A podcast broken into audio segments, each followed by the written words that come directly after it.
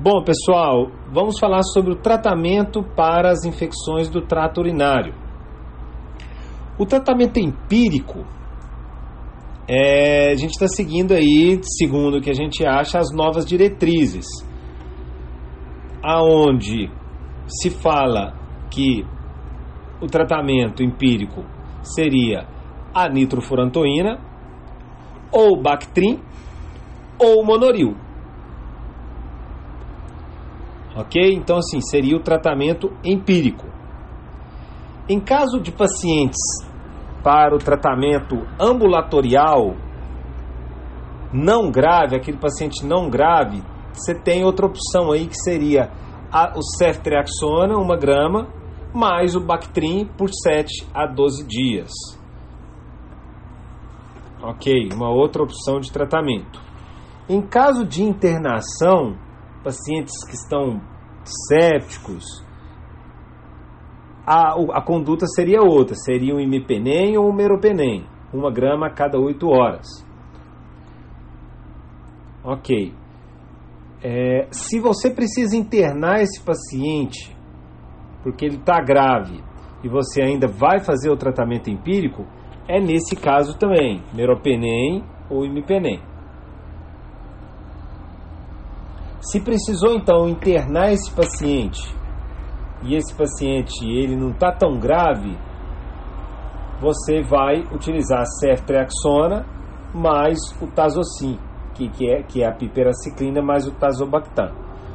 Amanhã eu vou confirmar com a doutora Carla sobre esses tratamentos aí, porque segundo a doutora Talita, infecções do trato urinário seria quinolonas. Ah, mas é babapá, o doutor Lucas não gosta, mas é quinolonas.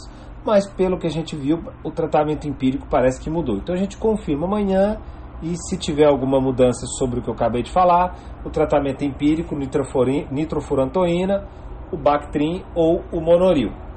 Beleza? Bom, sobre é, imagem para infecção do trato urinário.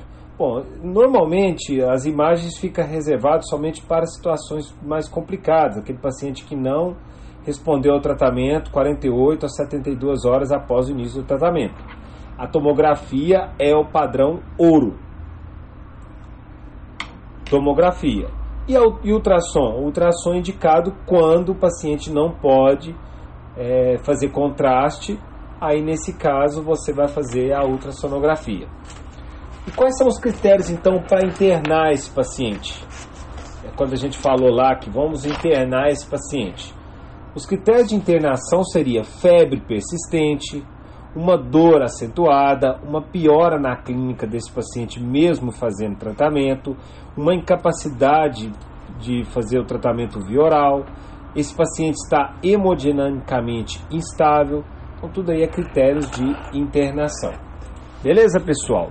Se tiver alguma mudança sobre a, a conduta terapêutica desse paciente aí, paciente aí, aí eu é, mando para vocês aí essas mudanças, ok?